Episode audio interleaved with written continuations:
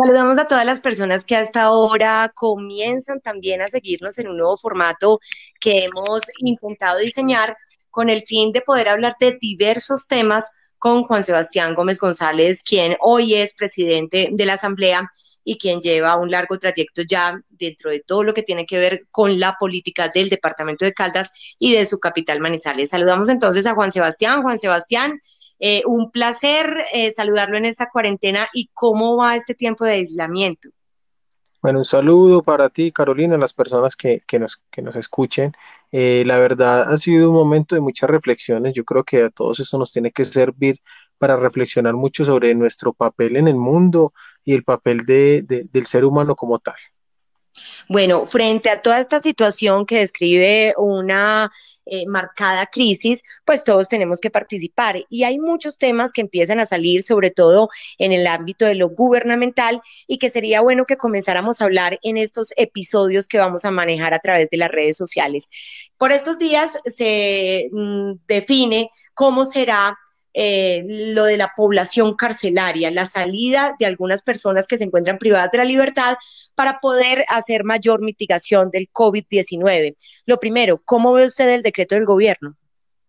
Bueno, yo creo que es un decreto muy mediático que recogen buena parte de lo que ya dice el Código Penal o el Código de Procedimiento Penal en torno a las penas y los beneficios que pueden tener las diferentes personas que quieran o que estén privadas de la libertad o que hayan cometido algún delito y hayan sido juzgados por el mismo. Desde ahí yo creo que el, decreto tiene unos errores estructurales y que no va a lograr generar lo que se quisiera, que es desde alguna, eh, de alguna perspectiva eh, sacar muchas personas de las cárceles para que no se contagien dentro de las mismas. Bueno, más allá de determinar quiénes salen, quiénes se quedan dentro de esos reclusorios y tratar de prevenir eh, precisamente eh, que se extienda más el virus, hay que definir cuál podría ser el, el protocolo para que salgan esas personas y esos tiempos que deberían manejarse. ¿Cree usted viable que se encuentre la fórmula para que ellos salgan y regresen a sus casas sin generar todavía más caos? Yo creo que va a ser muy difícil porque el protocolo de salida no va a ser sencillo, o sea, una persona tiene que estar aislada, le tienen que hacer prueba ese mismo día para que pueda salir y no salga contagiado o contagiar a sus familias. Son personas que como tienen una pena privativa de la libertad que van a seguir cumpliendo, no van a poder laborar, máxime ahora con la crisis mucho menos, entonces muchos no van a querer ni siquiera acogerse a un posible beneficio porque no van a querer ir a sus casas a aguantar hambre porque mal que bien en la cárcel tienen eh, algunos algo, por lo menos tienen techo y tienen algo de comer. Entonces yo creo que desde ahí va a fallar muchísimo eh, este decreto y posteriormente se habla de que el IMPEC va a poder hacerle un seguimiento y que le va a dar alimentación a estas personas y yo no veo la capacidad operativa de esto, así que creo que va a ser una medida ineficaz. La Asamblea de Caldas ha mantenido algunas sesiones informales, por decirlo de alguna manera, o más bien reuniones virtuales donde se han tratado este tipo de temas. ¿Existen, digamos, ideas para proponerle a las administraciones frente al tema carcelario como tal?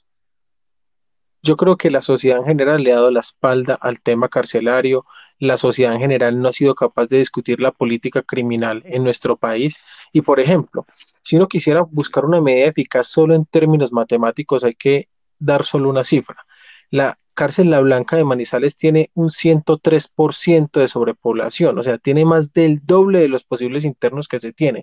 Para que la medida fuese eficaz, se necesitaría que pudiéramos desocupar uno de los cinco patios de la cárcel para poder seguir llevando a este patio los reclusos que pudieran estar contagiados del virus, y eso no lo está logrando la medida. Entonces, en términos generales, la medida es ineficaz. Eh, desde la Asamblea hemos tratado de hacer, de sensibilizar a la Secretaría de Gobierno sobre ese tema, que es, digamos, quien está más cerca del tema penitenciario, y aunque no es quien dicta la medida, será quien tendrá que ayudar a, cumplirla. Por eso lo que me parece muy importante es que nosotros como sociedad le demos una mirada a las cárceles, al sistema penitenciario colombiano y que esto nos sirva de reflexión para tomar medidas pertinentes en los años venideros. Ese sistema penitenciario precisamente describe un 50% de sobrepoblación en todas las cárceles del país. Será muy difícil de alguna manera poder hallar, como lo decíamos, esa fórmula, pero esperamos que se pueda crear por lo menos la ruta para mejorar las condiciones tanto de las personas que están privadas de la libertad como aquellas eh, con familias que tendrán que recibirlos de nuevo. Muchísimas gracias y el mensaje final eh, de este podcast que hoy comenzamos eh, frente al tema del aislamiento. No, pues hay que seguir en casa. Eh, lo único que sirve es el autocuidado. Recuerden que no estamos luchando contra una bacteria, sino contra un virus. Es un virus invisible, es un virus que anda en el aire, así que nadie va a hacer por nosotros lo que nosotros podemos hacer en nuestras casas, cuidando a nuestras familias, en la medida de las posibilidades, no saliendo a la calle. Bueno, muy bien, y así terminamos entonces esta entrega del primer episodio eh, de este nuevo objeto mediático que queremos compartir con ustedes. Opinen, cuéntenos qué quieren escuchar, qué temas quieren que tratemos y nos veremos en la próxima. Recuerden, por el derecho a la diferencia.